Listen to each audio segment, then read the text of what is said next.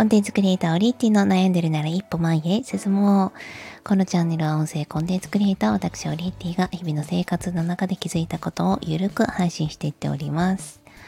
はい、一日抜けてしまったような気がしますが、えー、今日は久しぶりに家族で出かけてきました。あの、夏休みぶりだったんじゃないかな。4人揃って、えー、ちょっと車で、まあ、1時間ほどのところに出かける。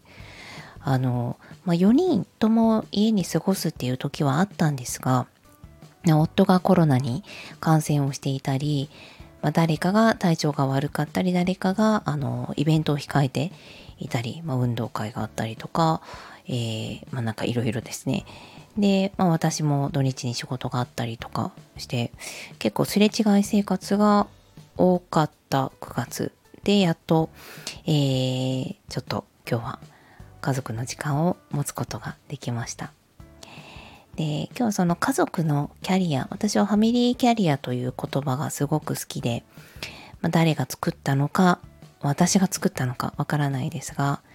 あの、ママのキャリア、パパのキャリアだけではなく、ま、最近では小学校の時からキャリア教育というものが始まっています。そう、子供たちもキャリアが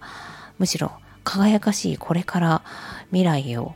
掴み取っていける、もう私よりも何倍も長いキャリアが子供たちには待っているんですよね。で、私も自分のキャリアを正直諦めたくない。で、子供たちにも諦めてほしくないし、まあ今は何にでもなれる。何をしたいと思っても、どんな道に進もうとも納得ができるような、こう、自分というものであったり、好きなものを見つける、えー、そんな力をつける、えー、まあ、お手伝いがですね、こう保護者としてはできたらいいなというふうに思ってるんですよね。となると、子育てだったら、まあ、例えば昆虫好きな長男だったら虫取りに連れて行くとか、電車好きな長男だったら電車に乗せる、えー、乗りに行く、えー、まあ、工作も好きなので工作なんか一緒に作ったりとか、えー、まあ、ちょっとした仕掛けですよね。あれ作ってみてよとかね、あの、そっとクレヨンを買い足しておくとか、なんかいろいろやれることはあるんです。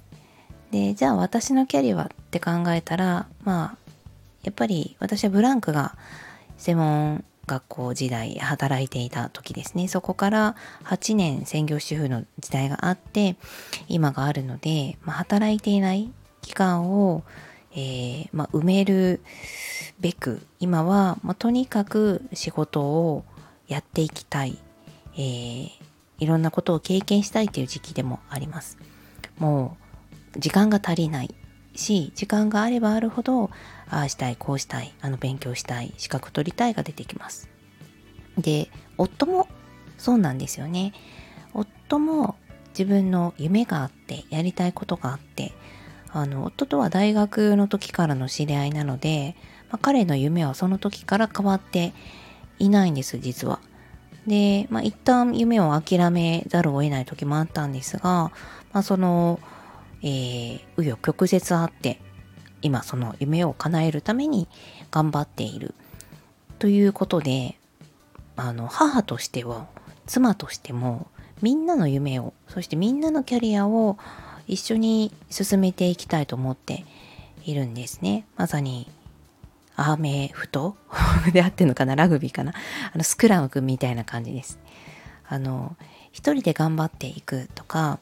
まあ、親の背中を見て子供は育つよ。っていうのは勝手なこちらだけの言い分であって子供が本当に背中を見ているのか？子供が見たいのは本当に背中なのか？一緒に手を取ってほしい時もあると思うんですよね。